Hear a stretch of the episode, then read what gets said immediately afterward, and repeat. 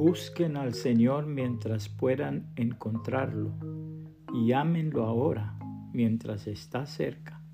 Isaías 55, 6, nueva traducción viviente. Hoy puede ser. La muerte no avisa su hora ni lugar de llegada.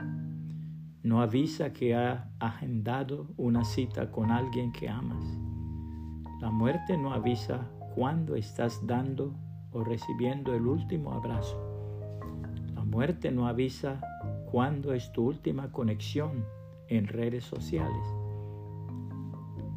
La muerte no avisa que estás viendo a alguien por última vez. Tampoco avisa cuándo es la última vez que escuchas la voz de tus seres más queridos. La muerte no avisa, pero el Señor Jesucristo nos habla en vida a través de su palabra para estar preparados ante su llegada. La vida termina en un instante, como vapor que se disipa, como niebla que apenas se nota y como una flor que pronto se marchita. Por eso no solo vivas como si fuera el, tu último día, también trata a los demás como si fuera su último día de vida. Sonríales, trátalos bien y si te ofendieron, perdónales. No esperes a que llegue la muerte para lamentarte de lo que hiciste o de lo que hubieras hecho antes de su partida.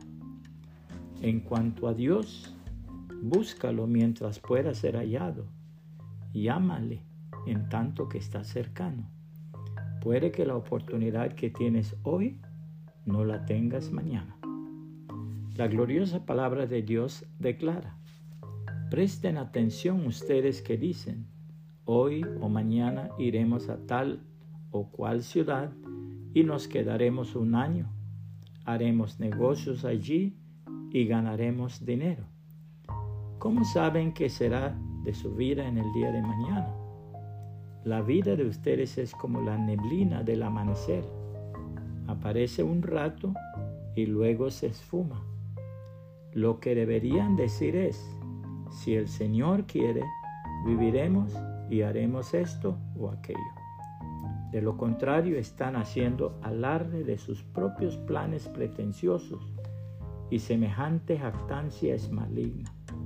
Recuerden que es pecado saber lo que se debe hacer y luego no hacerlo. Santiago 4, 13 al 17, nueva traducción viviente.